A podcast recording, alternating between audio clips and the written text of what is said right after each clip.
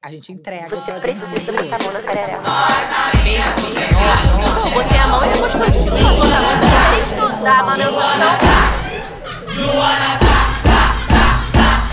Senta direito, garota. Oi, gente, esse é o Senta Direito Garota. Eu sou a Verônica Linder. Eu sou a Juliana Amador e hoje a gente está aqui com uma convidada que eu tô emocionada. Estamos todos emocionados. Essa convidada especial, Aniele Franco. Sou fã. Palmas. Oi, gente. Se apresenta, Anne, por favor. Prazerzaço estar aqui. Já era fã de Verônica, já acompanhava antes. E quando recebi o convite, fiquei muito contente. Prazer te conhecer, Ju, também. Eu sou a Nelly Franco, sou diretora do Instituto Marielle Franco, sou irmã da Mari, sou mãe de duas meninas lindas, professora e jornalista. Uau. O que, que a gente vai conversar com a Nelly hoje? Porque Eu quero que a Anne quero, quero que fale tudo da sua vida. É, eu acho que é legal contar toda a sua trajetória, né? De nascida e criada na Maré, uma mulher preta que, através do esporte e da educação, chegou onde você chegou, sem romantismo, né? Porque eu acho também, né, não adianta a gente ficar romantizando as coisas. Eu sei que tem uma estrela muito foda nessa família. Oh. Isso com certeza tem. Bom, vamos lá, né? Vou sentar direito, não. Não, vou começar, vou começar, vou começar. Bom, eu sou nascida e criada na favela da Maré. E aí, aos oito anos de idade, eu desci pra jogar vôlei no barro, numa quadrinha de barro que tinha em frente à minha casa mesmo. Desci com a minha irmã, inclusive. E aí não me deixaram jogar, que era um jogo de vôlei só de meninos. Mas eu sempre gostei de vôlei, eu queria jogar. E eles não me deixaram. A Amarela vai, pega a bola e taca a bola. E passa um carro do gás na hora. E esse carro do gás estoura a bola de vôlei. E ela me segura assim pelo braço e fala: Ó, isso aqui é pra você aprender que ou eles fazem com a gente ou eles não fazem. eu não sei. Marielle, né, mano? Marielle. Exatamente. Eu não sei se era isso que ela queria passar exatamente pra mim, mas. Resumo: no domingo seguinte, a gente comprou uma bola na feira e eu desci pra jogar. E tava eu e ela por cima do barbante jogando. E eles, ah, a gente quer jogar, a gente quer jogar lá. Agora vocês querem jogar, né? Ah. Então agora você pode jogar com a gente, mas a minha irmã ficando. A bola é minha, querida. A bola é minha, o jogo é meu. Justo. E aí, resumindo, nesse dia passa um técnico do Vasco e me chama pra fazer. Nesse um- dia nesse já? Exatamente dia, no segundo, Ah, né? Não no primeiro, no segundo. Amo. E eu Gente, faça um filme com essa história dessa família, por favor. Gente, é, tem que ser. Foi muito legal. E aí, ele me leva pra fazer um teste. E eu passo no teste no Vasco e fico pra começar pelo pré-mirim. E era um pouco longe da minha casa. E meu pai e a mãe trabalhavam. Você tinha oito Eu tinha anos. oito pra nove anos, é. E eu comecei… E minha irmã que me levava pra esse treino. Sempre, quase sempre, na verdade. Ou meu pai ou ela. E comecei a jogar. Eu joguei Vasco, Flamengo, Botafogo, Fluminense. Peguei seleção carioca. É, cheguei a ser convocada pra seleção brasileira, sub-17, mas não fiquei, fui cortada. Mas enfim, fui. Então tem no meu currículo que eu fui chamada. Maravilhosa. E aí, com 16 anos, eu fui chamada, né? Fui convidada pra jogar nos Estados Unidos. Nesse ano, eu jogava pelo Botafogo. Mas até a gente chegar, né, tipo, pulando de 8 para 16 anos, Pois teve é. um período da minha vida que a gente estava sempre em escola pública, então meus pais. Teve um momento que eles estavam desempregados, então a Amarela começou a trabalhar também para ajudar minha mãe. Então ela já trabalhava como estagiária dentro do Colégio Luz Carioca, que é um colégio que existe até hoje, na verdade. E minha mãe trabalhava lá como professora. E Ah, sua mãe era professora? era professora também. Minha mãe fez direito, minha mãe é advogada, é, professora e dava faxina pra ajudar também em casa quando meu pai estava desempregado. E aí, resumindo um pouco, quando eu entro pra essa escola é, pública, um professor chega pro meu pai e fala assim: Olha, tem uma escola que dá bolsa pra quem joga vôlei, sua filha joga direitinho e tal. Vou falar com ela pra ela procurar tal fulano pra ir lá. E meu técnico conhecia esse rapaz, então casou. E aí eu ganhei uma bolsa pra vir aqui pro Botafogo é jogar no Botafogo e estudar em Botafogo. Que é quando eu conheço Marcelo Freixo, que vira meu professor de história do primeiro ao terceiro ano. E aí depois eu apresento a minha irmã pra ele. E aí, resumo da história toda. Eu saía quatro e meia. Da, não, minto. Eu acordava quatro e meia e saía cinco e meia de casa pra vir pra Botafogo jogar. E muitas vezes a Mari que me levava na Avenida Brasil. Então ela me deixava na Avenida Brasil, ia pro trabalho dela ou pra escola, enfim. E eu pegava o ônibus e vinha. Aí descia sozinha e tal, e estudava. Quantos depois anos vocês tinham de diferença? Cinco anos. Ela era cinco anos mais velha do que eu. E aí, quando a gente ter, quando eu termino, na verdade, o ensino médio, vem a proposta pra jogar nos Estados Unidos. Aí eu vou. Com 16 pra 17 anos, sozinha, tipo, só que eu fui no oba-oba, né? Eu, "É, vou jogar vôlei e tal. E quando eu chego lá, né, cai a realidade. Porque não tinha ninguém, não tinha mãe, pai, irmã, É. não tinha nada. Era só eu e uma amiga. Porque era uma família muito unida, né? Muito, uma família sempre que foi. cuidava muito. Muito, muito. E aí, quando a Mari teve a Luiara, ela teve a Luiara com 18 ou 19 anos. E eu vinha de férias só dos Estados Unidos pra cá, né? E eu ajudava muito minha irmã, porque ela tava em dois empregos, mais fazendo faculdade, na PUC na E época. mãe. E É. mãe, exatamente. E mãe solo, porque o pai da Luiara é vivo até hoje, mas é como se não existisse. Uhum. Sabemos. E, é, pois é. E aí, então, eu vinha e ajudava. Aí tirava um pouco do fardo da minha mãe e dela, por exemplo. Pegar a Luiara na creche. aí Eu ia e voltava. Então, eu dava essa folga pra elas quando eu estava aqui. Aí, fico 12 anos nos Estados Unidos, me formo. Né, fiz inglês e jornalismo, tanto na faculdade quanto no mestrado. E quando eu volto pra cá, mais ou menos 2011 pra 12… Jogando Mari- o tempo inteiro Jogando o tempo nesse- inteiro, não paro de jogar. O jogo é meu vício, né? Porque se eu parar de jogar, eu surto, porque vou querer bater nos outros na rua, não posso. então eu bato na bola mesmo, entendeu? É mais legal. E aí a Mari ainda tava trabalhando com o Marcelo Freixo, que eu tinha apresentado pra ele, né, quando antes de eu ir pros Estados Unidos.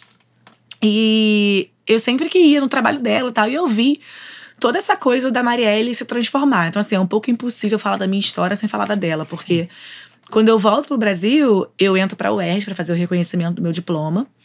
E a Mari tava ali sempre ainda dando conta da Luiara, porque já tava maior e tal, pagando escola, se virando em mil, fazendo vários trabalhos e tal. Era o braço direito do Marcelo, mas também era muito conhecida pelo trabalho que ela fazia na Comissão de Direitos Humanos. Então, muitas vezes ela era, era ela que ia, perdão, pro enfrentamento mesmo, né? E muita gente conhecia e ficou colocando na cabeça dela: você tem que se candidatar, você tem que se candidatar e tal. Minha mãe não queria que ela se candidatasse. E nesse período de 2011 até 2016, foi assim, foram muitas conversas e muitos aprendizados. Então, quando eu volto, voltando um pouquinho, aí eu me caso e tenho a Mariá. Fruto de um relacionamento hiper abusivo também, de um cara que fez um monte de coisa para que talvez eu até perdesse a Mariá. Mas aí eu decidi ter minha filha e ficar e tal. Consigo me livrar, porque foi um livramento mesmo. Aquilo não é uma separação do, do A gente estava falando antes de começar. Falei, ah, não foi separação, foi livramento. Foi livramento, amiga, total. E a Mari que me ajuda muito, assim, porque tinha coisa do relacionamento que eu não achava que era abusivo, que eu achava que era normal. E É. por ela ser mais velha, eu falava assim, cara, isso tá totalmente errado. E só quando chegou no extremo mesmo, que foi quando ele me enforcou, grávida da Mariá, de sete meses, foi quando eu falei, não, tenho que me separar. E aí ela foi me ajudando, me ajudando, me ajudando. E nesse meio tempo, ela também tava separando do segundo casamento dela com o Edu. É, e eu costumo dizer que 2016 e 2015 foram dois anos que, assim, foi despedida minha da minha irmã. Porque foram dois anos que a gente tava praticamente solteiras, as duas. Então a gente tava saindo, beijando a boca de todo mundo que a gente queria beijar mesmo, saindo, curtindo a beça. Uhum. E aí chega a campanha, né? E ela é eleita no final do ano de 2016. E aí ela volta a se relacionar com a Mônica. Ela já tinha se relacionado anteriormente com a Mônica. E elas reatam e tal, vão morar juntas. Mas assim, o ano da zoeira mesmo da nossa vida foi de 15 pra 16. E eu falo isso assim com muita saudade até. E acontece tudo que vocês já sabem, né? Aí, quando assassinaram a Mari em 18, a gente ganha esse protagonismo, Sim. querendo ou não, né? É, eu esse- saio da sala de aula. Esse pra- foco de luz.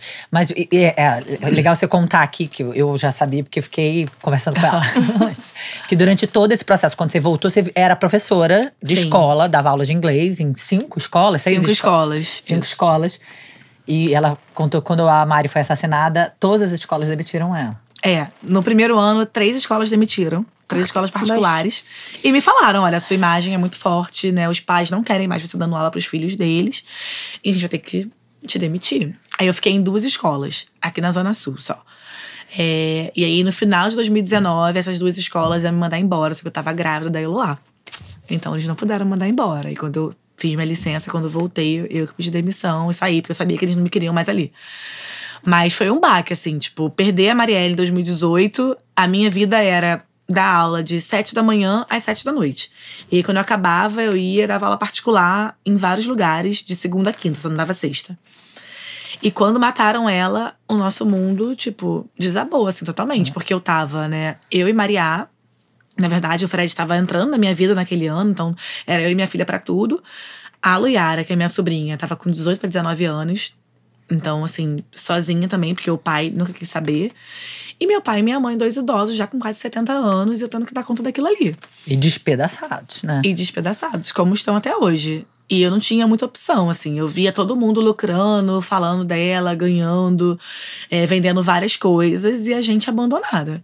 E aí é mais ou menos quando surge a ideia do instituto, que o instituto era para ser um pré-vestibular. Eu falei, cara, vou ganhar dinheiro com o que eu sei. Então vou dar aula de inglês, português e literatura. Sim.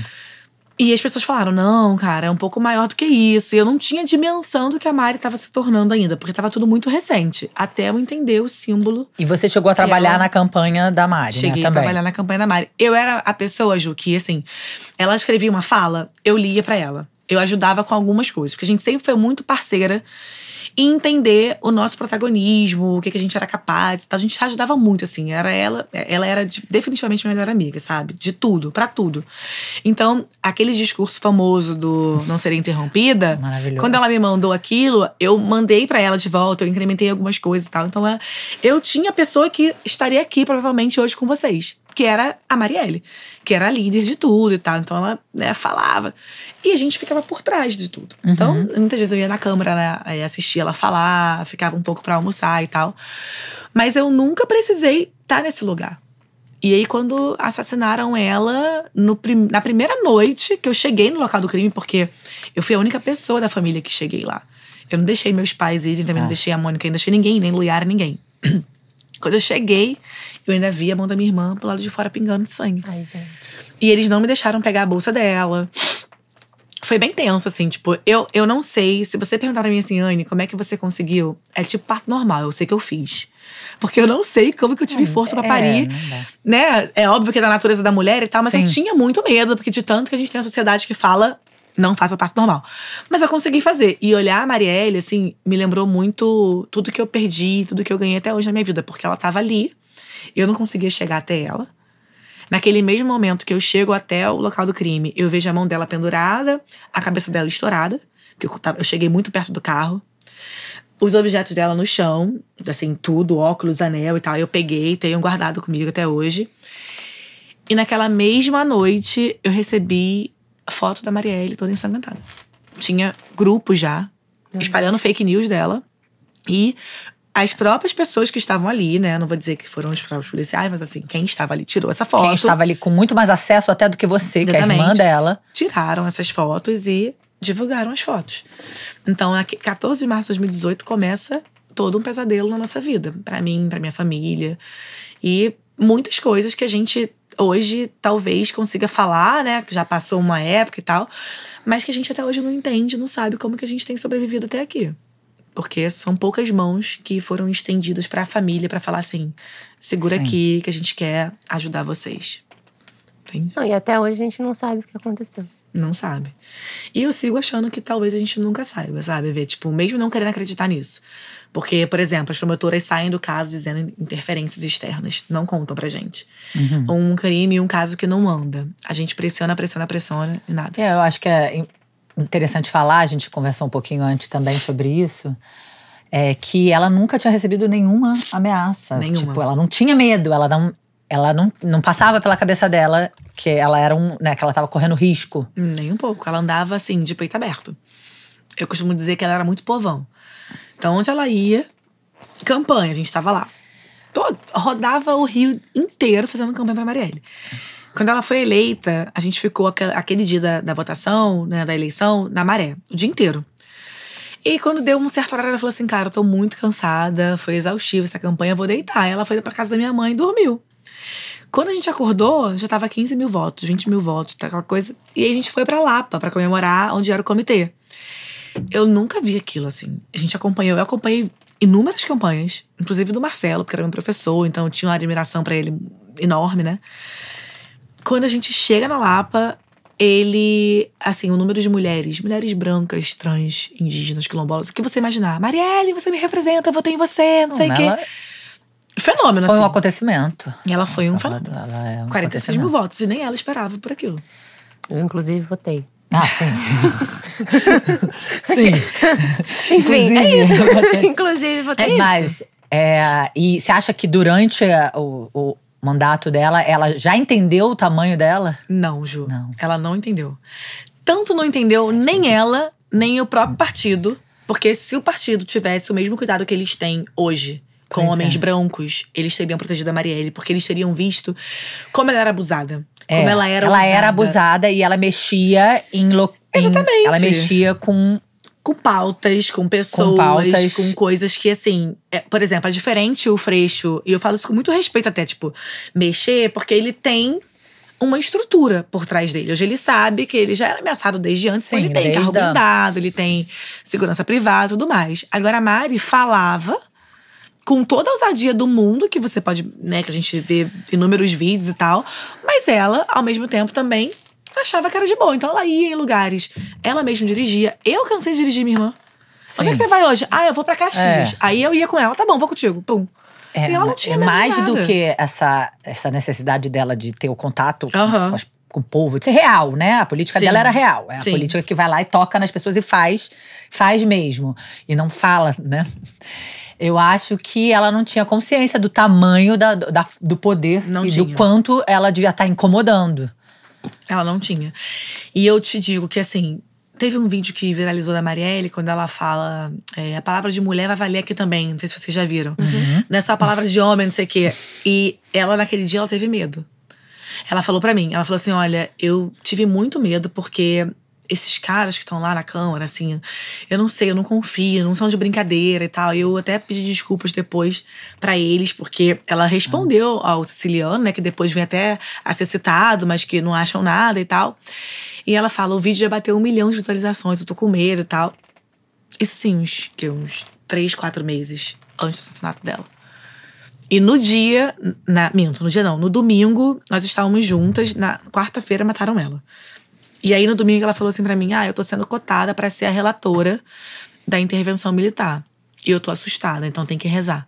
Foi a última frase dela, ela saiu do, do carro falando isso pra mim. Então tem que rezar. E aí na quarta-feira a gente recebeu a notícia assim, tipo, assistindo o jogo do Flamengo, todo mundo, e aí interrompe pra falar. Minha mãe na hora caiu. É. Aí, minha mãe e meu pai. Eu achei, eu falei, pronto, perdi um, vou perder os quatro no mesmo dia. Porque caiu minha mãe, meu pai e Loiara. Aí eu tentando falar com a Mônica, não conseguia. Tentando falar com o Edu, que era o ex-marido dela, também não conseguia, pra saber se era verdade aquilo. Aí tô ligando pro Marcelo, também ninguém me atendia. Aí peguei o lugar no G1, saí de carro. Jura? Ninguém me atendeu. Ninguém tinha falado com a gente. Peguei o lugar no G1, assim, saí de carro desesperado. Sem calcinha, sem sutiã, sem porra nenhuma. Botei uma camisola esquisita, fui.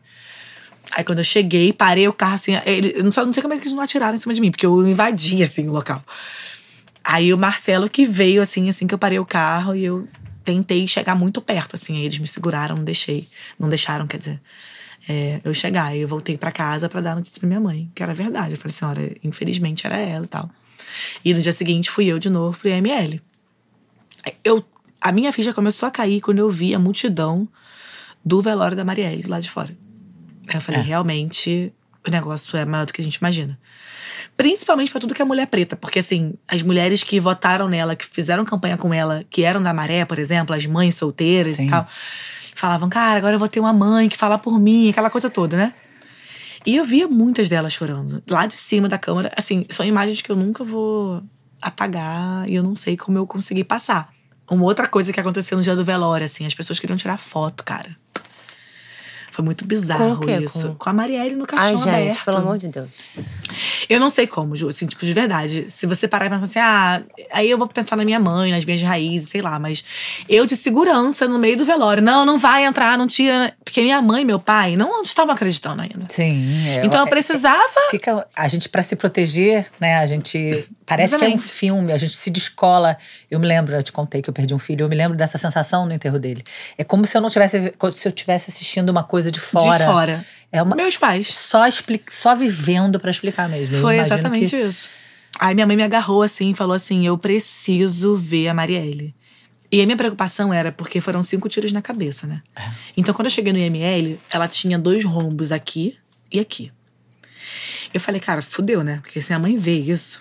Imagina, né? A última imagem da filha dela, do meu pai, sendo a Mari. E aí, é, esse lado aqui não tanto, mas assim, a- por onde a bala entra, na verdade, Nossa, era horrível. E aí eu pedi pro rapaz, eu falei assim: vocês conseguem fazer essa maquiagem? E aí, como ela usava muito turbante, eu falei: bota o turbante aqui. Então, ao invés de colocar no cabelo normal e tal, colocaram aqui pra tampar esse furo aqui. Aí ele, ó, eu vou fazer, a senhora fica aqui e vê se é isso mesmo. Aí ele fez e tal. Aí quando eu cheguei pra ver, né, aí abri o caixão. E aí eu deixei minha mãe e meu pai, tipo, cinco minutos olhando ela, assim. E as pessoas querendo tirar foto, povo assim, e eu indo pra cima. Até o Marcelo ajudou também nesse dia, os seguranças também ajudaram. Às vezes amigos, sabe? Amigos querendo tirar fotos, assim, sem noção nenhuma. E foi duro, assim. Aí minha mãe sai de lá também carregada. E tem uma cena muito forte do velório que ela pega o Freixo pela gola, assim. Ela fala: Eu falei pra você que ela não tinha que ter se candidatado. E por que que você não protegeu a minha filha? Como que você não protegeu a minha filha? E ela grita. Então todo mundo que tava de imprensa pega essa cena, assim. E foi pra mim um, um dos momentos mais doloridos, assim, tipo, tirar a minha mãe de lá carregada e tal. Nossa, é uma dor de mãe muito doida. É muito Não, surreal. Não, a maior dor do planeta, eu imagino. Mas, e ao mesmo tempo, toda essa simbologia, essa força, Sim. essa mobilização, né? É o que aconteceu com ela. E depois da morte dela, a gente não para de acontecer. Não parou. Na verdade, ela não para de acontecer. Mas pra vocês, foda-se isso tudo. Entendeu? Sim. Vocês só queriam ela aqui, Sim. viva. Eu falo muito Né? isso, Como símbolo, Sim. como símbolo, ela tá aqui o tempo inteiro. Ela não vai deixar de. A gente vai lembrar dela a vida inteira, nas outras gerações. Né? A E história uma- vai contar a história dela. O, o instituto, ele nasce e acontece o quê? Nesse espaço? É um espaço? Não é um Hum. Não é um espaço? É, então, quando acontece tudo isso, Vê, eu tava muito perdida, assim. Eu sabia que eu tinha alguma coisa, eu precisava fazer alguma coisa, que eu tinha uma missão, porque sempre que eu viajava lá pra fora, só pra te responder melhor, a Marielle falava assim: Ó, eu não tô lá, sua mãe não tá lá. Só que a gente sempre foi muito devota à Nossa Senhora Aparecida, né? Ela falava assim: mas a tua mãe pretinha tá. Então, assim, quando você tiver com dúvida, você fala com ela. E eu passei muito preconceito, muita coisa lá, e aprendi muita coisa. E sempre que eu tinha que chorar, eu chorava nos pés de Nossa Senhora. Quando mataram a Marielle, foi a primeira coisa que eu fiz. Eu me ajoelhei, chorei, chorei, chorei, olhando pra imagem. E veio uma ventania muito sinistra aquela noite. muito, sinistra. Muito. Que o tempo tava maravilhoso, do nada veio um vento sinistro. E aí para. Acaba 2018, eu sou mandada embora. Tipo, meu orçamento cai mais de 70%. E eu fico sem saber o que fazer. Eu falei, cara, eu vou dar aula, que é o que eu sei fazer. Eu gosto de dar aula, gosto de falar com pessoas e tal. E aí eu sento com Lúcia Xavier, Jurema Werneck e Marcele Decoté, que são três mulheres, assim, tipo, de movimento negro e tal. E elas falaram, cara, você tem que criar uma ONG pra sua irmã, cria um instituto, faz alguma coisa, porque, assim, todo mundo tá lucrando. Sim. A o família- nome dela tá aí, então vamos. Exatamente. Vamos usar, vamos É. falar, né? Não é usar da maneira escrota, como muita gente tava fazendo, mas vamos Sim. fazer alguma coisa. E aí o Instituto nasce dessa brutalidade, né? Da morte dela. E eu começo a estudar, tipo, 2018, 2019, o que, que eu queria para um instituto. Eu não queria replicar o que eu via em outras ONGs. Eu não queria só o nome da Marielle sem os valores do que a gente acreditava. Eu não queria diminuir a Marielle, porque tem uma galera que tende a falar assim: ah, a vereadora de esquerda assassinada. Não. Porra, ela foi mãe, sabe? Criou a filha sozinha, era bissexual, lésbica. A definição que você quiser dar, mas não reduz a história dela a uma coisa, porque eu fico puta. Aí eu falei, não posso fazer isso. Então tem que ter um instituto que fale de tudo.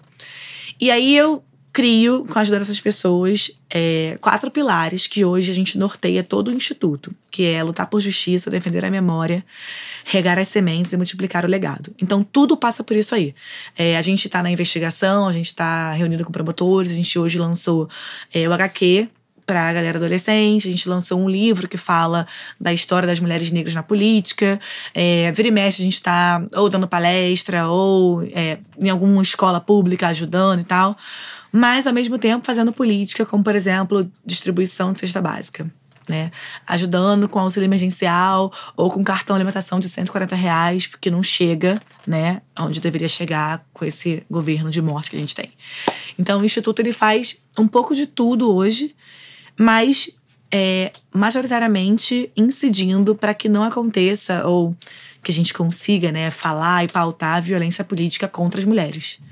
Então tem um pouco de, de cada projeto que está na rua. Mas ele nasce a partir daí. Nasce com o intuito de manter o legado dela mesma e a memória vivos por, sei lá, quanto mais tempo, sabe? E ela contou que vocês acabaram de fazer uma pesquisa sobre violência Política, que é política incrível. né, contra É, as mulheres. Isso, em 2020, nós que foi fizemos. muito impactante, né? Sim, é um resultado muito alarmante, assim. Eu posso mandar depois pra vocês lerem, mas tem um site que é violenciapolitica.org, onde nós entrevistamos 152 mulheres candidatas em 2020. E elas todas contaram os tipos de violência que elas sofreram durante a campanha. Campanha essa que foi majoritariamente no âmbito virtual, né? Porque a pandemia tava ali gritando Sim. e tal. Então, se você parar pra ler, tem mulheres que dizem que nem o próprio partido ajudaram elas a denunciar ou a, a pautar ou a ter segurança, nada disso. É tudo muito normalizado também, né? Tipo assim, ah, mas é isso Exa- mesmo. Perfeito. Né? Tipo, mas é assim mesmo. Você quer estar nesse lugar, É. esse lugar é assim. Você quer ocupar esse espaço de poder? Exatamente. Vai Não é nem- aguentar? é, porque assim, é, é o Porque é espaço de político. poder majoritariamente branco, então assim, obviamente a, a violência tá enraizada ali e a gente normaliza porque não tem meio, meio que o que fazer. Vai denunciar onde? Pra quem? Porque vai denunciar onde? Vai denunciar pra outro homem branco. É. Né? Então, assim, Exatamente. vai falar assim, ah, mas é assim mesmo. Então, assim, é- a gente fica girando em círculo o tempo inteiro, né? Exatamente. Girando, girando, girando. E a gente tá refazendo essa pesquisa agora pra 2022. E tava até contando pra Ju que a gente entrevistou a Benedita agora e você vê assim uma mulher com 70 e poucos anos chorando, contando. Ela falou assim: ah, eles me queriam morta, eles me queriam amarga, mas eu tô aqui e tal. E vai além de partido político, de É. direita ou esquerda, sabe? É Além que da gente- ideologia, né? É a Exatamente. humanidade. Exatamente. É, olhar é- uma eu- mulher. Assim que mataram a Mari, Ju, eu fiz, eu botei essa frase no meu Twitter. Eu botei ideologia política não deveria nunca sobrepor valores humanos, porque eu tava sendo marcada demais com várias, vários memes, cabeça aberta, Nossa, é, várias coisas horrorosas assim. E aí eu falava, cara, não é possível que as pessoas hoje em dia defendam realmente que uma mulher tem que ser assassinada com cinco tiros na cabeça porque ela era de esquerda, sabe? Pra mim isso é inadmissível. Pois é. então, é. muito doloroso, assim, você olhar, tipo, Benedita e tantas outras mulheres que estão ali corajosamente, né, se candidatando e tal, mas que são violentadas quase que diariamente. É surreal. É surreal. É surreal viver, tipo, ah, beleza, esse aqui é o meu destino, eu vou ser violentada se eu quiser estar nesse lugar e vou aceitar e tal. É muito doido, gente. E isso porque a gente tá falando de cidades grandes, né? Por exemplo, na pesquisa tem uma galera que. Muito do interior, assim, tipo, que aceitou falar com a gente e normaliza. Tipo assim, foi eleita com 3 mil votos. Cidadezinha pequenininha, Aham. Pará. Foi, tô eleita, né? Ah, porque hoje deram um tiro aqui na minha rua. E fala assim, na naturalidade, eu falo, Sim. meu Deus, como que essas mulheres conseguem? Não, porque eu tive que ir de barco até a Câmara, não sei o quê. E aí, chegando lá, tinha uns caras com um facão Gente. me ameaçando. E naturalizando, assim, sabe? Porque tá tão comum o negócio. E eu falo, onde é que a gente vai parar, né? E eu acho que ano que vem pode ser que seja pior ainda. Eu, eu tô percebendo um movimento muito. é, assim, não é sutil, não é uma coisa escondida, é bem escrachado mesmo. De uma galera se organizando mesmo, sabe? Tipo, ah, tá a galera tá se organizando pra, tipo, acabar com o rolê. Assim, eu não É. sei o que que é. Como que a gente poderia se organizar, sabe? É isso que eu fico muito pensando. Tá, beleza, como é que eu faço pra me organizar? Porque aí, colocando em, em, em individualismo Sim. mesmo, sabe? Tipo, beleza, sou eu, Verônica, mãe de Bia Alice, sozinha, morando com elas duas. Vou me organizar politicamente. E o que, que vai acontecer a partir daí? Né? E, Tipo assim, como é que eu me organizo politicamente é, com outras mulheres? Eu- Como é que a gente faz isso? Porque, brother, ele- eles são muito organizados. Muito. Né? muito. Tipo- eu falo isso com meu pai. Eu falo, o que a gente vai fazer ano que vem? O que, que a gente vai Pois é. fazer, brother? Porque E o Instituto, pergun- assim, respondendo uma pergunta que você fez, não tem uma sede ainda, A né? gente não tem uma sede. Tava... A gente ficou 15 dias no Largo de São Francisco da Prainha, né? Com uma exibição da Mari, que a gente fez do dia 1 de março até 14, em 2020. Mas por conta da pandemia, a gente não ficou lá e tal. Então a gente não tem hoje uma sede, a gente trabalha de home office mesmo. A gente tem esse sonho de ter um centro de Sim, memória da Mari, com tudo que a gente ganhou dela até hoje, com fotos que a minha mãe tem e tal. Mas a gente não sabe quando vai ter verba pra isso. aí o problema é verba. É. O problema é a verba. Toda a verba. Toda a verba. a Entende? gente Hoje em tem. dia, mesmo esse trabalho home office, ele se sustenta como? Então, hoje a gente tem é, algumas doações de empresas filantrópicas que doaram mesmo pra gente fazer o trabalho e tal. E financiamento coletivo. É como a gente se sustenta hoje. Entendi. E eu acho que é importante a gente falar que qualquer pessoa que queira, né, ajudar em nome do nome da Mari, tem que procurar vocês. É a sua família, Sim. é, o seu, é esse instituto, que é o lugar de fazer alguma coisa, né? Porque foi isso, ela virou uma marca, né? Sim. Mi- Milhões de pessoas usando e falando em nome dela e do discurso e dos valores, mas a gente precisa concentrar isso Não, perfeito. né, na família dela. Sim. Quando a gente criou, quando a gente fez em 2020, durante a campanha, era a primeira campanha municipal, né? Eleição municipal, perdão, após o assassinato da Marielle. E a gente criou um negócio chamado Agenda, Marielle Franco. Então, o que a gente fez? A gente estudou todo o material dela de, de trabalho, tipo, tudo, tudo. Assistimos todas as falas, pegamos todos os projetos, aprovados ou não, colocamos no documento, escutamos as pessoas que trabalhavam com ela na mandata, colocamos também no documento e montamos uma agenda Marielle Franco. Por que, que a gente fez isso? Porque era assim, 2018. Ah, oi, tudo bom? Ah, dona Marinette, minha mãe, né? A senhora pode vir aqui pro lançamento da minha campanha? Minha mãe, oi, minha filha, posso e tal? Ah, tá bom, tá, tá hora, tal dia, tal lugar, tá? Tipo, se vira aí, foda-se. Uhum. E ninguém nem. Tipo assim, sabe, um Uber. Ah, vou ajudar Sim. no Uber da dona Marinette, que, pô, 70 anos e tal. Óbvio. Não, não davam. Ah, Aniele, ah, seu Antônio, ah, ninguém. Aí eu falei, cara, já que tanto querem falar da Mari, então vamos fazer um documento.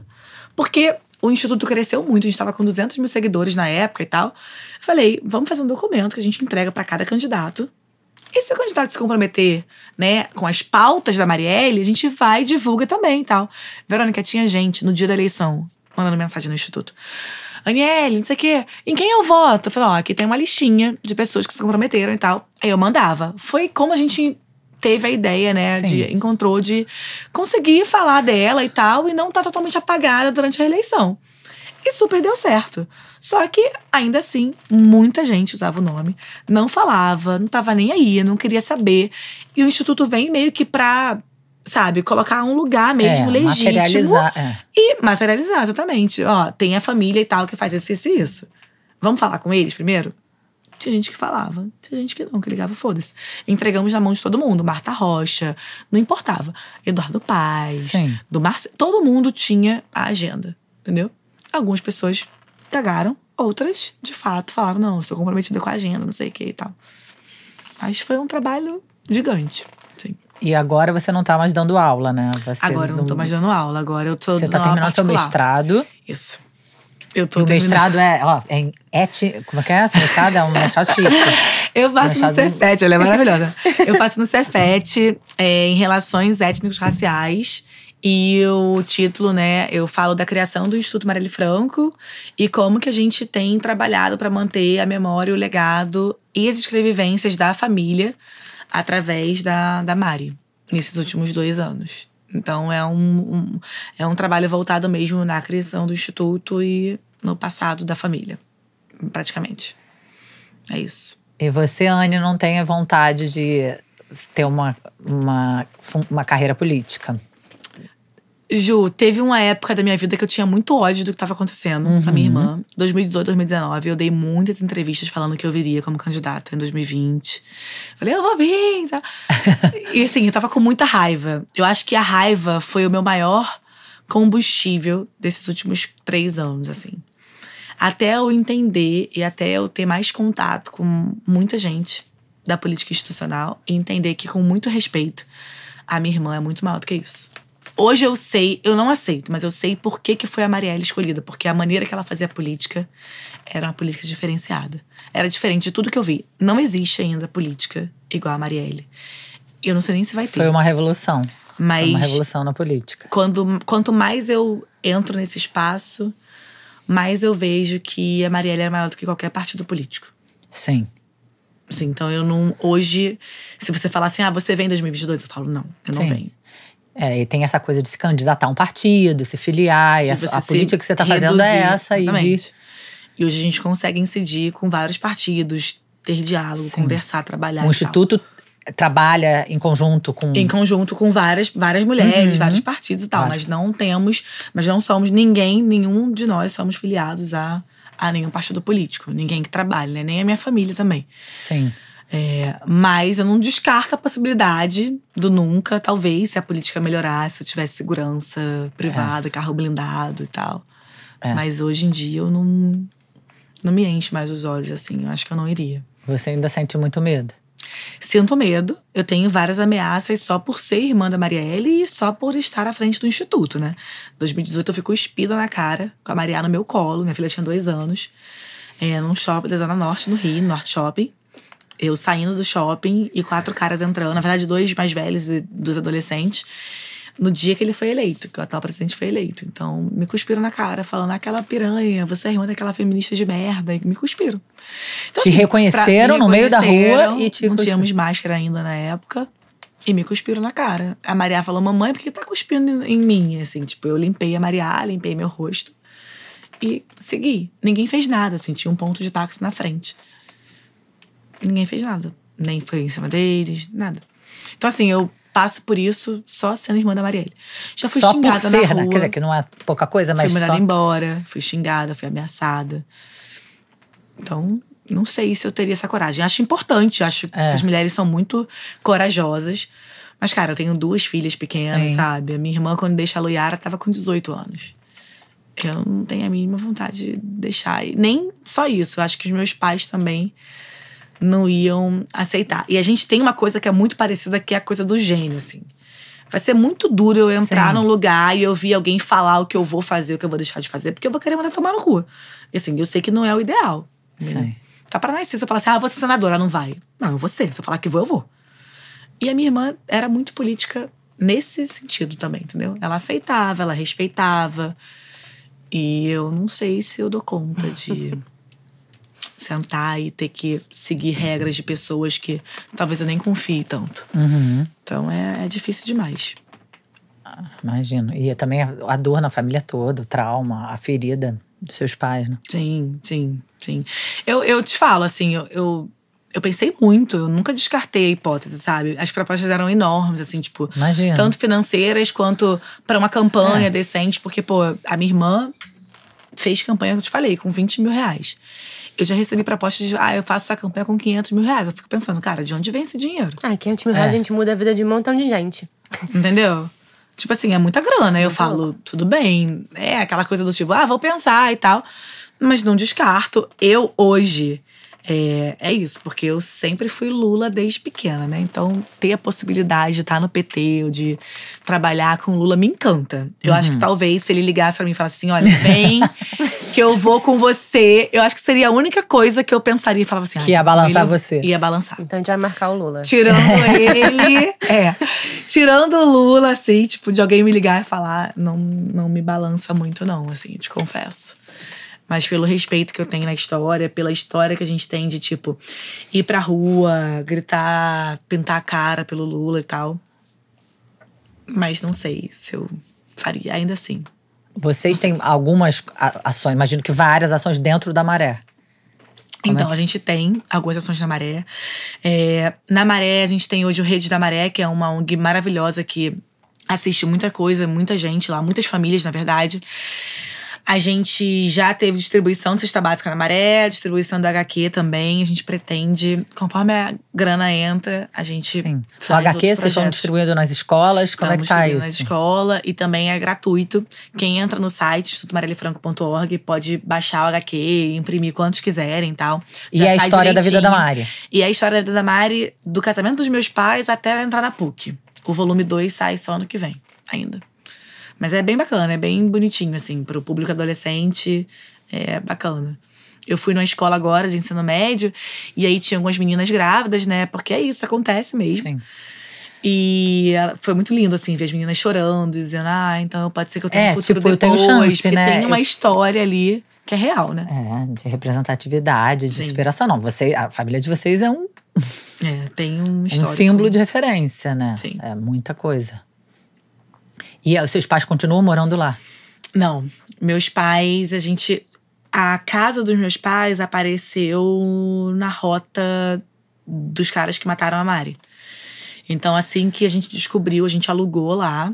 Hoje tá alugado para pessoas desconhecidas. Calma, peraí, deixa eu entender. Como é que é aparecer na rota? Aparecer na rota é. Os caras que mataram a Marielle pesquisaram toda a vida dela. Tipo, no Google dele, sei lá, quebraram No- os é, tipo, registros. seguiam ela, É. seguiam. Então, o carro, né, o Cobalt que assassina ela, eles fizeram, tipo, quase dois meses antes todo o trajeto da Marielle. Então, eles seguiam ela. E aí, nas câmeras apareceram, aparecia inclusive na casa que ela morou com o Edu, que ela se muda pouco. Ela se muda em 2017. Então, assim, é, ainda parece, ainda tiveram acesso porque ela ia lá. Ela Ah, era tá. muito amiga do Edu, então ela vira e mexe estava lá. E na semana anterior, ela estava almoçando com o Edu na casa dela, na casa deles, né? Antiga. É, aparecia a casa que ela morava com a Mônica já, e a casa dos meus pais, que era onde a gente morava. Então, nessa rota aparecia tudo isso. E a gente se mudou de lá. A gente ainda ficou um bom tempo. Nós ficamos ainda até 2019, quase final do ano, lá. Você mora com seus pais ainda? Não, Não. não, a gente mora tudo muito perto. É, são três casas é. diferentes. Mas a gente mora é, próximo, assim. A Luiara na casa dela, é, eu com minhas filhas meu companheiro, e meu pai e minha mãe também. Mas todo mundo consegue ir andando pra casa do outro e tal. Mas lá a gente se mudou já há um tempinho, um ano e pouco. E foi bem assustador, na verdade, porque vira e mexe passava carros esquisitos Sim. assim, na casa dela, da minha mãe, né? Que era a casa que aparecia lá na, na maré, assim, tipo, entre Bom Sucesso e Maré. E como tá, Luiara? Eu diria que a Luiara tá sobrevivendo, assim, sabe? Eu acho que ela e meu pai e minha mãe, acho que nem tão cedo vão voltar a ser como era antes. É óbvio que a gente consegue sorrir e tal. Eu tô preparando uma viagem pra eles, sem eles saberem, agora pro final do ano, pro Nordeste, pra tirar um pouco daqui também. É um lugar que a Luiara sempre teve sonho de ir, minha mãe também nunca consegui ir, então eu consegui juntar dinheiro esse ano pra levá-los. Mas, assim, por mais que a gente esteja sempre juntos, a gente esteja sempre, enquanto família, rindo, almoçando e tal, se ela lembrar, ela chora. Ela para na hora e chora. A Luiara é muito nova, né? Então, assim, ela. Eu fico brincando que é adolescente, mas ela já é uma mulher, obviamente. É, tendo que dar conta dessa perda É. com poucos amigos e poucas pessoas que estenderam a mão pra ela. Assim, é- é- ela se sentiu muito abandonada no começo, sabe? E agora, assim, eu acho que ela tá voltando aos pouquinhos. Tá na faculdade, faculdade, né, agora que vai voltar presencial. Então, É, ainda teve esse baque da pandemia, né? né, de ficar muito De em casa, que por um lado a isolado. gente ficou muito junto, né? Porque a gente ficou praticamente de quarentena todo mundo junto. Mas foi difícil. Meu pai teve internado, meu pai pegou Covid em 2020, né, no final do ano. Que bom que ele melhorou. Ficou 20 dias internado, assim, então foi tenso também. Mas, graças a Deus, passamos por isso também. Então, E quais, tipo assim, quais são os planos do Instituto? O que, que você quer fazer esse ano? Ai, Vamos sonhar alto juntas aqui. Eu queria muito um centro estilo Martin Luther King, sabe? Um lugar que você entre, que tenha tudo aquilo, assim, ali exposto, contando a história dela, todo o trabalho que a gente tem feito. É, o Instituto só tem um ano e pouco, né? Quase dois agora, no que vem faz dois, mas Ele praticamente nasceu na trabalho. pandemia, né? Ele nasce na pandemia. E muita coisa, assim, tipo, é, são projetos, trabalhos incríveis que nós já fizemos, como essa pesquisa, como outra pesquisa também do Pra Onde Vamos, que eram mulheres negras que eram líderes das favelas delas. E aí ajudavam outras mulheres a, a, a chegar até cesta básica, material de higiene, às vezes uma aula prática de alguma coisa. Então, a gente tem muito sonho ainda de expandir. Eu acho que eu não dou conta de uma equipe maior do que essa que a gente tem hoje, porque é muito trabalho. Mas de ter um lugar físico mesmo, né, também. E com segurança, porque a gente sabe que o nome Pois da é. Marielle, ao mesmo tempo que traz muito amor em algumas pessoas e tal, que sentem a dor da minha mãe, que falam com a Luiara e tal, traz muito ódio. Então não dá pra ser qualquer lugar, por exemplo, sabe? É, até hoje, né? Até, hoje. Até hoje. Você viu essa ação estúpida né, É, do iFood? Hoje. É muito chocante. Não, teve um outro bar também, né? Sei lá. Acho que nem. Enfim, eu acho que isso é tudo muito doido, gente. Esse ódio que vai passando. E é um ódio gratuito, né, Vê? Tipo, o É. mesmo ódio que quando atacam você, quando você tá ali falando, defendendo o seu ponto de vista, é o que acontece com a gente. Eu lembro quando aquele deputado foi preso, que quebrou a placa da Mari. Ela. ele- eles me ameaçaram muito, assim. Toda a galera fandom dele vinha Aham. e tava falando assim: é, você tá, eu tenho até hoje esse print. Você tá doida pra ser furada também, né? E vai ser céu. já já. É muito chocante. O É, seu sim. trabalho nas redes. Você você trabalha com a rede social hoje em dia, a sua rede? Algumas coisas, sim. Sim. E aí, como é que é esse, essa relação com a sua rede social? Porque, assim, é um lugar muito estranho de estar, né? Porque é como se fosse um lugar invisível e ao mesmo tempo é um lugar muito real onde as pessoas elas estão ali o tempo inteiro. Muito acessível pra alguém ir lá e É, machucar ela. É, e, e, te tipo, é muito ameaçar. amor, obviamente. É. Sim. Com certeza você recebe. Mas às vezes, tipo assim, às vezes é 50 mensagens de amor e uma de ódio, e aquela de ódio ela invade. Ela invade. Ela invade. Né? E E eu queria saber medo. um pouquinho, assim, como que é, É esse. muito esse lugar. surreal. Tem uma coisa Esse que... filtro, né? Se ela consegue fazer Tem esse duas filtro. coisas muito sinistras das redes sociais, assim, Verônica, que eu vou te falar. Que a primeira é, é isso, tem muito amor. Mas quando vem ódio, vem coordenado, assim. Vem vrr, uma porrada, sabe? Não só comigo, às vezes falam da minha filha, às vezes falam da minha mãe ou da Luiara, assim, atacam a família no geral. Uhum. E sempre com uma foto escrota da Marielle, alguma montagem dela de cabeça aberta, alguma coisa assim bizarra. Gente, as pessoas são muito loucas. Muito, muito. É uma coisa muito doentia, assim. Eu te confesso que às vezes tem, tem dias que eu falo assim, cara, não quero ficar na rede social. Tem um outro lado da rede social que a gente fica se perguntando muito, que é assim, por exemplo, é. Quanto mais seguidores você tem, muitas vezes você consegue fazer uma publicidade, uma coisa ou outra, né? A gente tem inúmeras pessoas que trabalham hoje com, com publis que fazem campanha da Mari, falam, ah, Mari ali presente, que tem a plaquinha quando vai dar entrevista e tal, não sei o quê. Mas nunca investiram em nada da família é, para ajudar ou pra. Não tô dizendo nem de dinheiro, mas assim, tipo, de- ah, vou dar uma ligada pra saber se precisa de alguma coisa. Às vezes eu tenho um contato que eu posso passar e pode ajudar ela e tal. E tem esse outro lado, que é assim, ah, Aniele, oi, você pode divulgar isso no seu Instagram ou no instituto? Tipo, pessoas famosas, riquíssimas. Mas que nunca, por exemplo. E não dão nada em, em gente- troca pro instituto? Pessoas, melhorem. Melhorem, Entendeu? gente. Melhorem. Assim, é, é muito difícil pra gente. Então a gente sempre fica naquela coisa assim, ah, vamos fazer pela causa, vamos. É importante, vamos divulgar. Mas a tal. causa precisa sobreviver, né? Mas tem momentos que é muito duro. E a gente isso. sobrevive comendo, estudando, proporcionando comida pros outros. E Sim, sim. não- sim. a causa não vive de. Inúmeros. In- Tem inúmeras coisas. É por isso que eu te falo, assim, eu repito, sabe? Que o trabalho que a gente tem feito tem sido tão gratificante. Tipo, a gente foi distribuir o HQ da Mari e o livro Cartas para Marielle, que eu fiz com meus pais e Luiara, que fala de um lugar de muita dor dos meus pais e tal. E assim, a gente chegou no alemão para distribuir e as mulheres choravam, sabe? Tinha uma senhora de 68 anos que falava assim: olha, a sua mãe, leva esse abraço para ela e tal. Isso é mais gratificante do que você tá ali é, postando qualquer coisa de uma pessoa que tem dinheiro pra caramba, mas nunca de fato se preocupou com a gente ou com o que a Marielle realmente de fato significa. Só quer mesmo usar as redes sociais. Falar assim, ah, eu tô aqui na rede dela, então. Então você pessoas- fica meio temerosa com esse lugar de Eu influenciadora Eu por fico, conta disso. Eu fico. Tem, tem coisas que a gente chega a aceitar, Uhum. tem coisas que a gente não aceita.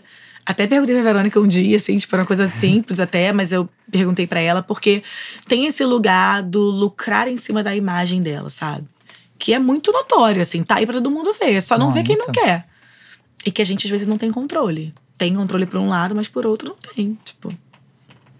Não tô nem aí. As pessoas querem se associar, né? Tipo assim, ah, não, eu sou associada É àquele isso. lugar ali. Então isso me dá um status porque eu estou associada. Exatamente. Mas ela não faz nada. Não faz nada. É exatamente isso. É, e a gente tem que ter maior cuidado, né? Porque, sei lá, um exemplo, né? Teve essa situação que teve agora há pouco tempo do escritor que foi assassinado. Todo Pois é. mundo colocou na mídia que ele escreveu um livro sobre o assassinato. E não era isso.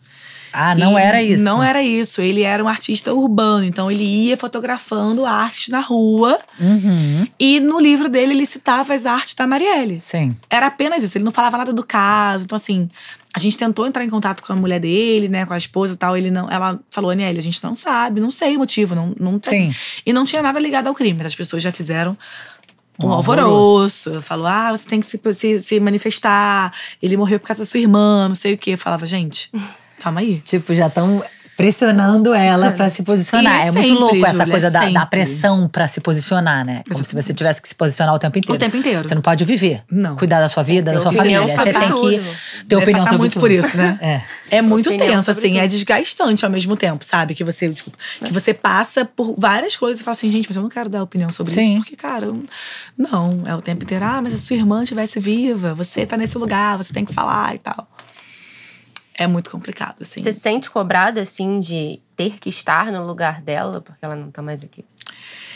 Eu me sentia mais até 2020, quando as pessoas falavam que eu tinha que me candidatar. Uhum. Tiveram pessoas, tipo, que eu admirava muito, assim, políticos que eu falava, ai, eu votei, votaria de novo e tal, que pararam de falar comigo porque eu não quis me candidatar. Assim, mas depois eu entendi. Eu falei, cara, eu não vou entrar nessa neura, porque se eu entrar, já era. Mas não. E as coisas. A, a amizade, né? O, a coisa vai esfriando e tal. E eu vou deixando pra lá, mas eu me sentia muito. Assim, mãe, eu tenho que ir, eu tenho que ir, porque Fulano falou e tal. É, eu tipo, falava, não, você não tem que ir pra lugar nenhum. É maravilhosa essa mãe. É, e ela Você fala, não tem que- eu não queria que ela Inclusive, eu quero que você fique aqui em casa. Exatamente. Não me desobedeça. Não queria ela indo, não quero você também. Então, Exato. por favor. Mas hoje em dia eu não sinto isso mais, não, assim, sabe? Que bom. Mas senti. É, que você não precisa fazer nada que É, não. ser alguma coisa porque ela era, ou enfim, Não, você. com certeza.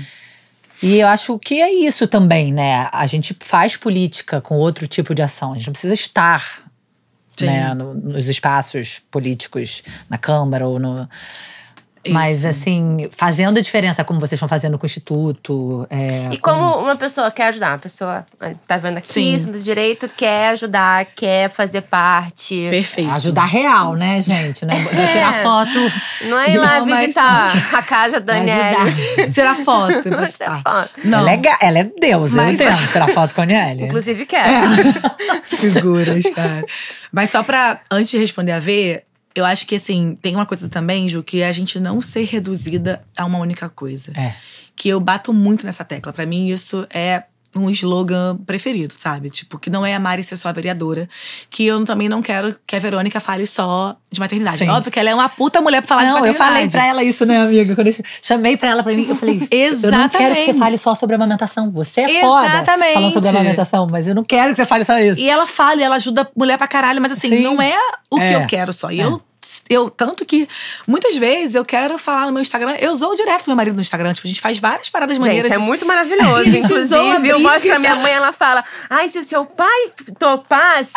Aí eu falei, mãe, eu tiro uma foto sua, ela já fica, ai, meu cabeça, ai, não sei o que lá. Eu falei, mas se meu, se meu pai topasse fazer alguma coisa junto, ia ser incrível. E eu sempre bato nessa tecla do tipo, eu não quero ser reduzida só à irmã da Marielle, porque Sim.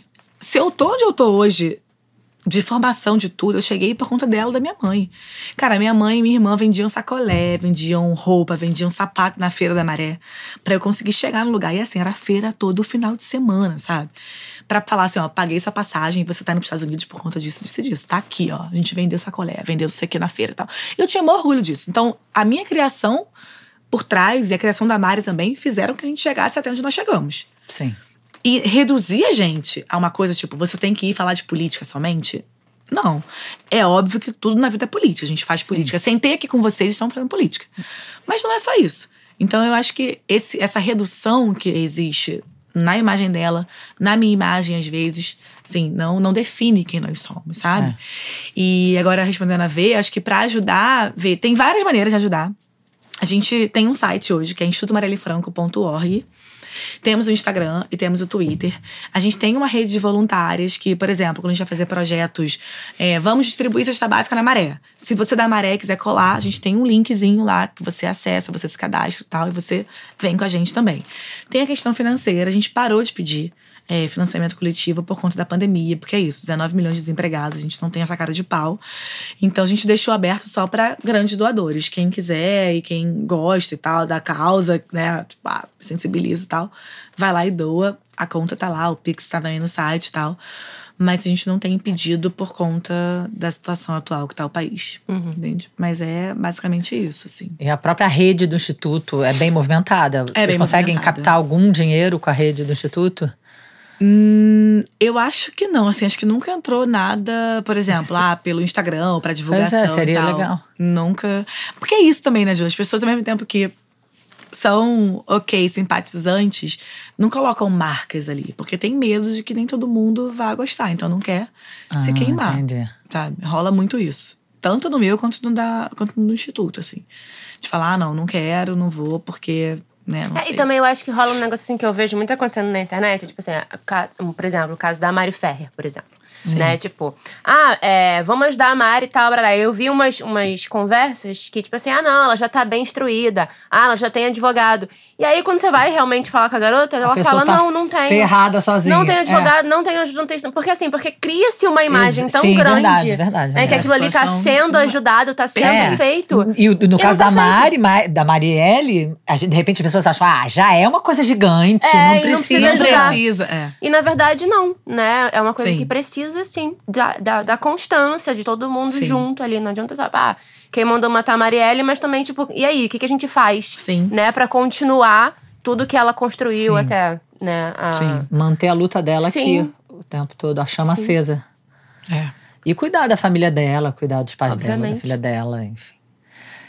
É, Muito o cuidado é uma coisa que a gente tem batido muito, assim. Quando eu te disse, quando a gente tava conversando ali fora, né? Que a gente tenta ser diferente. Então, por exemplo, todo mundo que trabalha com a gente no instituto é isso. Dá um certo horário, fala, cara, não. É porque é muita coisa, surge muita coisa. Cuida de você. As mães, né? Sim. Tem uma menina que é mãe que ela fala assim: ai, eu posso lamentar na reunião, porque eu passei por isso numa escola. Deu, tá dando aula online, é, antes de mandar embora. E falaram pra mim: olha, não. A sua filha não pode aparecer. Ai, eu falei, tá, então eu vou deixar ela com fome, com É, é dois meses, surreal, gente. quatro meses. Então, assim, e até isso. A gente tem esse cuidado, um cuidado muito cuidadoso mesmo, assim, porque é inadmissível. E é saber que a gente tá do lado certo da história, né? E seguir lutando. Acho que esse, essa esperança, esse sentimento de que a gente vai conseguir um dia descobrir quem mandou, ou que a gente vá também é, conseguir dar conta e continuidade, né? O legado, a memória, pra mim é o que me move, sabe? Todos os dias. Então, Sim. E uma sensação, talvez, de que é, é, essa forma dela de fazer política também revolucionária tem inspirado no- outras mulheres, né? Sim, Que com vão certeza. surgindo. com Isso é muito emocionante também, que a Sim. gente percebe esse movimento, né? Sim. De mulheres jovens surgindo, mulheres pretas e que vieram também Sim. de comunidades e.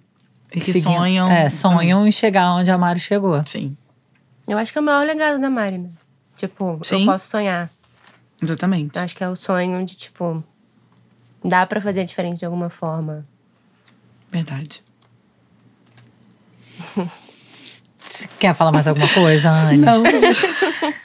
É que, assim, a gente fica meio extasiada com a sua presença, emocionada. Nada. Imagina, que isso, gente. Por, por você, por você, tudo que você é também, né? Essa mulher linda, maravilhosa, inteligente. Hoje eu li um texto da Carla vindo pra cá, com a Tirene, que ela pergunta, ela, que ela começa o texto perguntando assim: é, nas suas, na sua vida você se é, inspira, né, em mulheres pretas? Porque eu acho que isso, a gente acaba, né, vendo a vida inteira. Tipo, Sim. outro dia eu li, não sei que foi quem falou, ah, porque é, em quem eu me inspirava era Madonna, não sei o que lá, e é sempre, né, a representatividade, ah, me inspiro numa mulher branca. E aí, hoje em dia, eu vejo, tipo, com as redes sociais, cara, tem tanta mulher, tipo, Aniele, a própria Carla. Carla, né? a gente tipo, quer muito que você venha. Nem tem roupa. nem tem roupa. Você nem tem. Calma. eu tenho que estudar mais pra ficar na frente dessa mulher pra conversar. É demais. Né? Então, assim, é, é muito importante, sabe? Tipo, a gente ter realmente. Cara, Sim. vamos ouvir mulheres, Sim. né? Inclusive mulheres pretas que foram tão silenciadas tanto tempo da vida. E eu acho que é isso que, pra mim, assim, né, pelo menos, quando você começou a me seguir no Instagram, eu falei, gente, o que, que eu fiz? pra essa mulher começar a falar comigo. Aí, aí foi muito Fofa. maravilhoso. que o meu irmão falou assim: Verônica, deu um bug no site. Eu falei, o quê? Ele, quem tem um nome aqui? Aniele Franco, comprando almofada, não sei o que. Eu falei, o que que tá acontecendo? O que que tá acontecendo, Vinícius? Ah, não, também tem a tal de Samia Bonfim, Thalília. Eu falei, não, Vinícius, tá, Tá dando alguma coisa aí. o que tá acontecendo? E aí foi isso. Eu falei, cara, isso é muito maneiro, porque as mulheres que eu admiro começaram a ver meu trabalho e, e viram uma troca muito boa, né? Eu acho que é isso. Tipo, uma vai inspirando a outra no que dá, no que pode, no que vai Sim. fazendo. E obrigada. Nada, imagina. Obrigada a vocês. Não, Foi ótimo. Não, eu acho que se expor, né, Anne? Porque é isso É. que acaba acontecendo nas redes, né? Tipo, a gente tá ali, às vezes a gente tá ali, tipo, ah, fazendo um vídeo engraçado, falando das nossas vidas, nossas coisas, e de repente, quando a gente também está expondo. A gente tá É, expondo aquele exatamente. cantinho de trás da nossa casa. A gente tá expondo, sei lá, Exatamente. a pia da, da cozinha, o banheiro, não sei o que lá. E as pessoas vão criando umas histórias muito doidas sobre as nossas vidas, né? Exatamente. E essa exposição, ela é ao mesmo tempo que é boa, que aproxima, ela também, tipo, né? Tipo, ela causa assusta um, às vezes um, um estranhamento. Então, estar nesse lugar que você tá, tipo, depois de toda essa história, é muito corajoso. É. né? É muito corajoso. Então, assim, eu fico emocionada porque eu não sei se teria coragem. Enfim, então, obrigada. É. Imagina, Obrigada gente. pelo seu trabalho, obrigada por tudo que Muito. você faz, pelas pessoas que você inspira, pela forma que você lida com tudo isso. É muito, muito lindo. Tem dias que é muito pesado, assim. Eu, Eu confesso que. Já inúmeras vezes eu falei assim, cara, eu não vou seguir, vou desistir, vou voltar. Porque eu, eu nunca mais vou conseguir ser a professora somente, né? Porque eu Nunca era mais. anônima, sabe? Eu passava por qualquer lugar, ninguém tava Sim. nem aí. As pessoas É. agora param, tiram foto e tal. E ao mesmo tempo que esse carinho é muito bom, até com a minha mãe, assim, o pessoal tem muito cuidado com ela, assim, quando vê na rua. Pessoas desconhecidas falam, ah, Ana Marinette, quer um abraço e tal. Mas ao mesmo tempo assusta muito, porque o mundo tá tão virado. Sim. E essa galera tá tão, assim, alucinada. E esse cara que tá no poder também legitima toda essa loucura, esse ódio, né? Tudo que a gente fala. Valida, né? Valida Exatamente. É.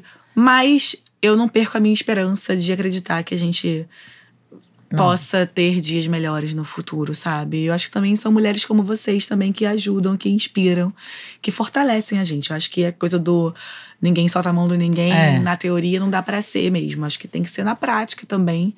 E a gente poder se olhar, se reconhecer e falar, cara, vamos ressignificar essa dor aqui dessa maneira. E vamos juntos. É óbvio que a gente tem muita pauta de mulher preta e tal, mas eu não acredito que mulher preta sozinha vá conseguir fazer a revolução toda que tá em curso. Acho que são as mulheres todas juntas. E todas mesmo, as trans, as travestis, as quilombolas, as indígenas, porque senão a gente não caminha. E é o que eu tento falar. Tem muita gente que questiona, fala assim: ah, mas essa fulana aqui é branca, essa fulana. Fala, cara, eu entendo. É uma pauta muito importante que eu não abro mão. É sempre a minha primeira pauta. Raça até vem antes de gênero às vezes. Mas eu não quero fazer sozinha.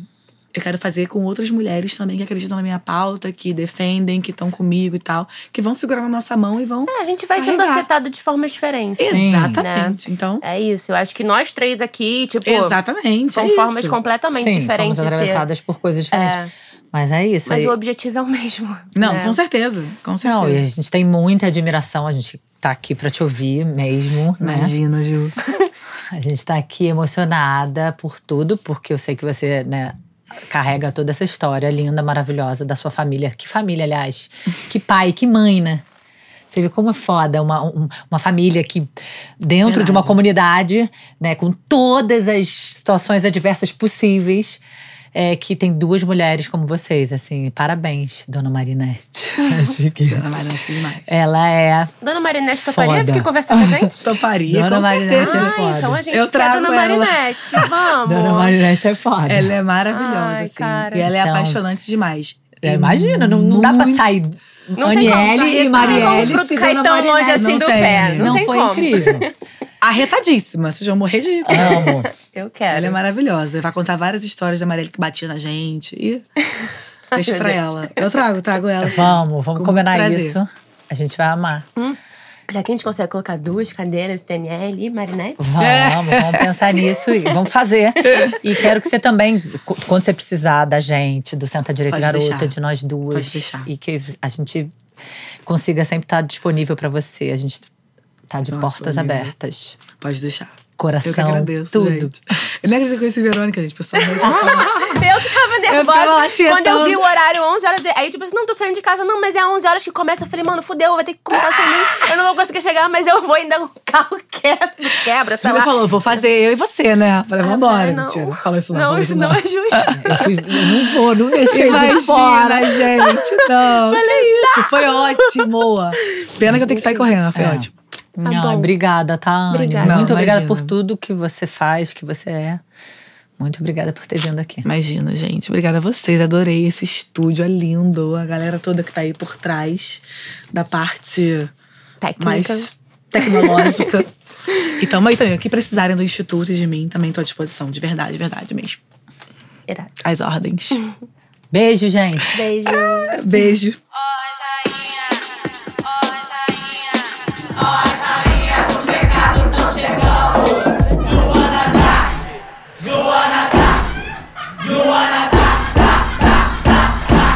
Direito, garota.